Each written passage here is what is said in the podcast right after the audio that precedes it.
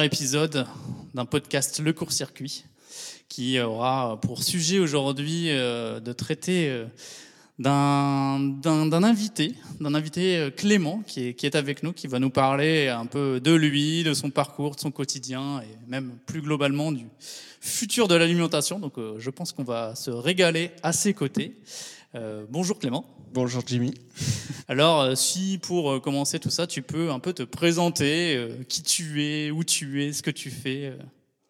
Donc euh, moi c'est Clément, donc euh, je suis euh, maraîcher au Jardin des Loups avec ma compagne qui s'occupe elle des plantes aromatiques et médicinales et je suis aussi ben, gestionnaire du bazar Saint-Sau pour le court-circuit.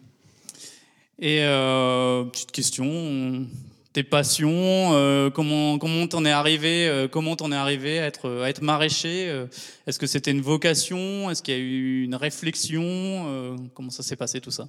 Le, sujet est vaste, mais euh, je ne vais pas le traiter là maintenant. Mais, euh, pour faire simple, euh, c'est à la fois la rencontre, on va dire, d'une vocation partagée par, par moi et ma compagne, et, et aussi de, bah, de, de l'avenir, on va dire, de, de l'alimentation et puis et puis nos enfants et de la planète. Quoi. C'est la rencontre de tous ces sujets-là qui nous a fait porter vers, vers ce choix de, de changement de vie. Ok, parce que euh, au début, tu n'étais pas forcément destiné à être, euh, être maraîcher. Est-ce que non, non, au début, euh, pas du tout. au début, j'ai suivi un parcours, on va dire, d'ingénieur. donc, juste à côté du bazar Saint-Sau, il y, a une école qui s'appelle l'ENSAM. Donc, en gros, j'ai fait ma formation là-bas. Et Clémence, bah, pas très loin d'ici, en fait, elle a une formation de pharmacienne. Donc, donc au départ, on n'est pas du tout destiné à être agriculteur. Mais, euh, mais nos formations euh, initiales euh, nous aident beaucoup dans le travail de tous les jours. voilà. Donc, Parcours qui t'a amené beaucoup de choses, mais le petit changement de vie, bah, un peu comme, comme l'équipe du court-circuit, je pense que c'est aussi pour ça qu'on a plaisir à travailler avec toi. au niveau de ton installation, euh, selon toi, euh, elle a été facile, difficile euh, Est-ce qu'il y a eu quels ont été les, obstacles? Parce que justement, se lancer comme ça, maraîcher. Non, c'est pas évident. Ben. Il y a plusieurs obstacles et plusieurs coups de main, on va dire. Donc, c'est jamais tout noir ou tout blanc, comme comme dans tout. ce qui a été le plus compliqué, c'est on va dire l'installation, c'est de se retrouver sur sur vraiment un terrain et, et, du jour au lendemain, quasiment de, de se dire, ben voilà, j'ai j'ai 7 hectares à gérer, comment je fais? Euh, Qu'est-ce que j'exploite? Qu'est-ce que je mets en valeur? Qu'est-ce que je rends, on va dire, à la nature, euh, etc. Donc euh, ça, c'est vraiment pas simple. le deuxième côté, ben, qui est encore toujours le cas, c'est les premières années. Hein, c'est de réussir à produire à la fois en quantité pour pouvoir en vivre, en qualité pour, ben, pour soi-même par rapport à la fierté qu'on sort de nos produits et aussi pour les clients, et, euh, en même temps bah, de, de, garder ce, côté vraiment euh, soin de la terre, euh, soin des produits, soin des hommes. Et, pour nous, allier tout ça, bah, c'est vraiment un combat de tous les jours. encore plus quand on démarre, je pense. mais, voilà, on essaie de le faire à notre manière, aussi dans, les choix qu'on fait au niveau de la production, donc de, limiter tout ce qui est paillage plastique. pour nous, c'est voilà, c'est très important de par notre parcours et de par l'expérience qu'on a de la ferme. Euh, et aussi, du coup, de, limiter tout ce qui est travail du sol euh, au plus possible, donc euh, en, intégrant tout ce qui est engrais vert et amendement, on va dire, végétal ou animal.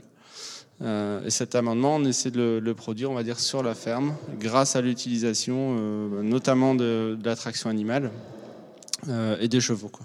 Donc, ok. Et euh, tu parlais de l'importance des coups de main. Est-ce que tu peux illustrer ça euh, Des coups de main qui ont un peu changé euh, la donne? Tout à fait. Alors, je ne pourrais pas citer tout le monde, mais, on a toujours eu des coups de main à chaque étape du projet, que ce soit dans la recherche du foncier, dans le fait de, trouver, des, enfin, de trouver du coup des terres, de pouvoir commencer à s'installer, de faire les premières productions, de pouvoir monter des serres. Euh, de pouvoir désherber, enfin voilà, dans toutes les tâches de tous les jours. On remercie tout le monde qui, est venu nous, aider là-dedans. Euh, et, voilà, et aujourd'hui, ben, ça prend aussi une autre forme avec euh, un collectif de producteurs et avec justement un, échange aussi avec les producteurs locaux qui, voilà, qui nous épaulent, on va dire, enfin, tous les jours. Yes. Et donc, tu as déjà la réflexion bien avancée, les pratiques bien avancées. Est-ce que tu as, toi, des perspectives, des choses que tu as encore envie au niveau de, ton exploitation de, de, changer, des choses vers lesquelles tu veux aller Ouais, alors le, monde de l'alimentation et, de la production euh, on va dire euh, légumière et euh, de plantes aromatiques ben, est en pleine évolution actuellement. Hein. donc on, le voit bien au niveau du, notamment de la production biologique. Le cahier des charges évolue, les pratiques aussi. donc nous on essaie de, de je pas forcément suivre cette tendance, mais de, vraiment mettre en valeur ce qu'on fait et en ce qu'on croit au niveau de, la production. Et donc, je pense qu'on va continuer à évoluer vers tout ce qui est certification dans le domaine de la bio pour aller euh, ben, vers des certifications qui nous nous parlent plus euh, que, que, la bio actuellement, donc vers des certifications type euh, Déméter ou Nature et Progrès. Ouais, d'aller plus loin pour pas. Ben, plus loin, oui, oui et non. En fait, ça, dépend comment on le voit, mais, mais voilà, c'est. on trouve que, que la bio. plus de crédibilité que, que, le label bio actuel ou... Ben, on trouve que ça correspond plus à ce qu'on fait et on va dire à au lancement de la bio, euh, au démarrage, euh, correspond plus à ces cahiers des charges-là, même si voilà, même si le cahier des charges bio est, très bien, hein, je n'igre pas ça du tout, mais, mais voilà, je, pense qu'on peut faire des choses euh, tout en respectant, on va dire, un cahier des charges plus strict. Quoi. Top. Et petite question qu'on on se pose, surtout quand on connaît un peu ce que tu fais, sur ton quotidien. Qu'est-ce que tu dirais Qu'est-ce qu'il y a Enfin voilà, on se pose tous la question sur le quotidien d'un producteur. Qu'est-ce qu'il y a de dur? Qu'est-ce qu'il y a de plaisant? Notamment toi aussi, le, avec ce choix de travailler avec le cheval. Qu'est-ce que qu'est-ce que tu voilà dans ton quotidien Qu'est-ce qui est? Ouais, bah, ce qui est ce qui est plaisant, c'est c'est le bruit. ça paraît anodin, mais mais c'est très plaisant d'avoir une journée où je dirais pas qu'on n'entend pas le bruit des moteurs parce qu'on est quand même un peu motorisé, euh, notamment au démarrage. Donc euh, voilà, mais, euh, mais d'entendre le son de la terre avec le cheval devant et les cliquetis des, pièces un peu métalliques, c'est quelque chose voilà, qui est, qui, est, très grisant, qui est très reposant et qui fait du bien en fait tous les jours. donc, donc ça c'est quelque chose que J'espère donner envie aux gens qui nous écoutent. Si, si, des gens hésitent, faut, faut vraiment pas hésiter. Donc ça, c'est le côté plutôt sympathique, euh, surtout quand on fait ça en mai, juin, juillet, euh, jusque, jusque fin octobre, on va dire. Et après, il y a, y a, le côté face, euh, c'est-à-dire de novembre à, à, fin avril, où, où là, bah, c'est plus dur parce qu'on est dans des régions où il fait froid et il y a quand même des choses à faire dans les champs. Et puis quand tu t'installes, bah, il y a il y a beaucoup de choses à, mettre en place dans une exploitation. Donc euh, ça c'est le côté un peu plus un peu plus compliqué parce que parce que c'est jamais fini et du coup faut réussir à, à se structurer pour euh, pour éviter de perdre pied dans, dans tout ce qu'il y a à faire quoi. Yes. Et petite question qui va nous concerner nous. Euh, qu'est-ce qui te plaît dans, dans le court-circuit, dans le fait d'avoir intégré dans le court-circuit Qu'est-ce que tu y retrouves ben, nous, avec Clémence, on, a voulu intégrer le court-circuit parce que ça nous permet en fait de, connaître euh, ben, simplement une clientèle euh, qu'on ne connaîtrait pas à la ferme. Euh, c'est-à-dire que ben, on, vient sur l'île alors qu'on est basé plutôt sur, du côté de Bayeul. ça, c'est la première chose. Et l'autre point, c'est que ça reste du circuit court. Ça, pour nous, c'est essentiel.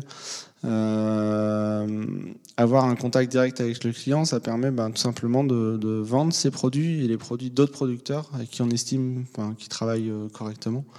Et ça, euh, ce côté circuit court, pour nous, il est indispensable dans l'alimentation de demain. Si on veut faire des produits de qualité,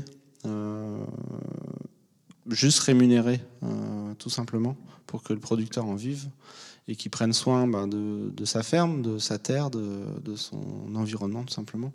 Pour nous, c'est indispensable. Euh, après, c'est notre vision, mais, euh, mais qu'on essaie de défendre donc, au travers du court-circuit et puis au travers de, de la vente directe en général. Yes.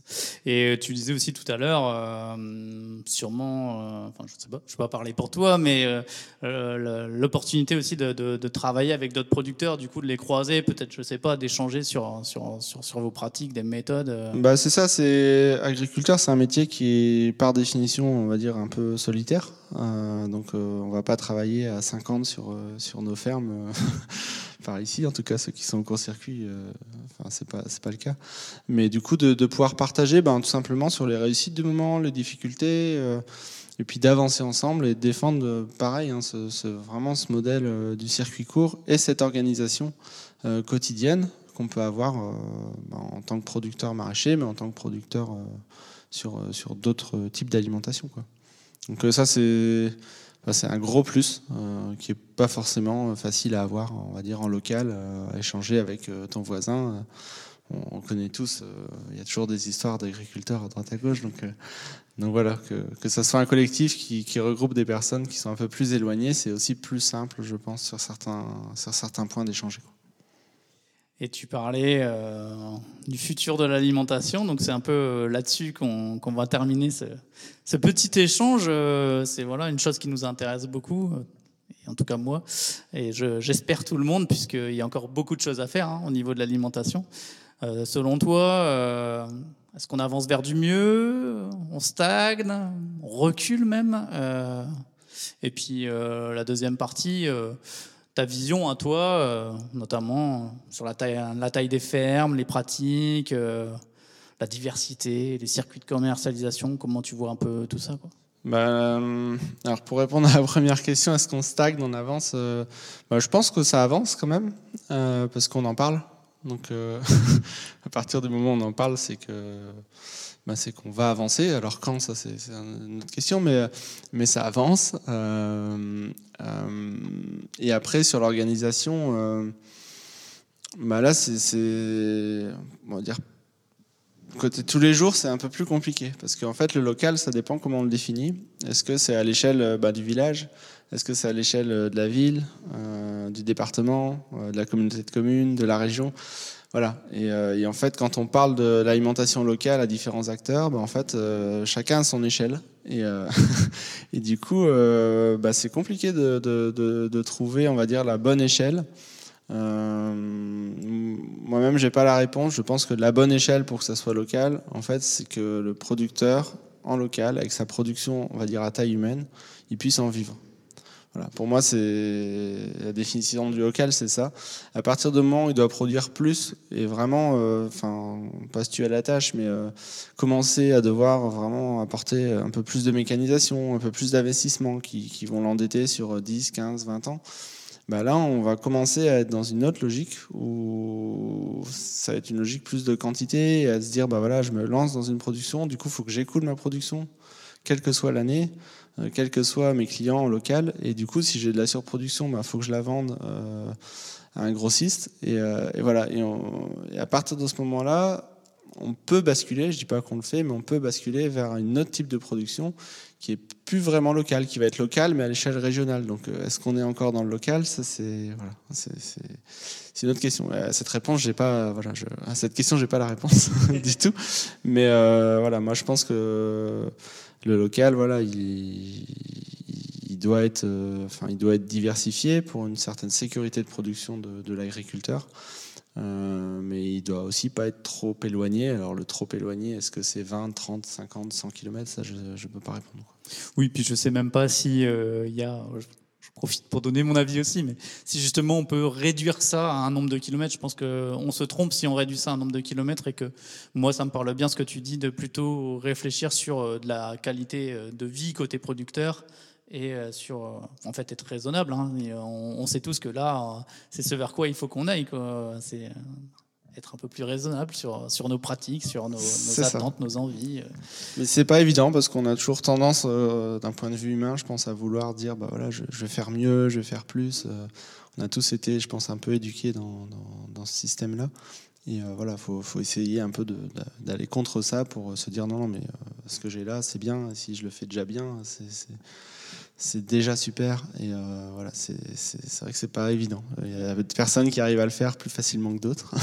Oui, puis c'est pas euh, forcément ce vers quoi on nous pousse aussi. Hein, la logique, c'est euh, si on peut en faire plus, on en fait plus. Hein, c'est ça. Donc, c'est un équilibre à trouver. Voilà, c'est un équilibre à trouver entre ce, ce côté. Enfin, production où voilà on veut tous un peu en vivre, partager et puis voilà, mais aussi d'un autre côté avoir du temps, avoir une qualité de vie. Et, voilà, c'est un équilibre dans tout ça qui définit aussi ce qu'on produit et du coup ce qu'on peut vendre et, et, à quel prix. Tout est lié. Donc, donc définir un prix, un juste prix, pour moi, c'est un peu la clé du local. Carrément.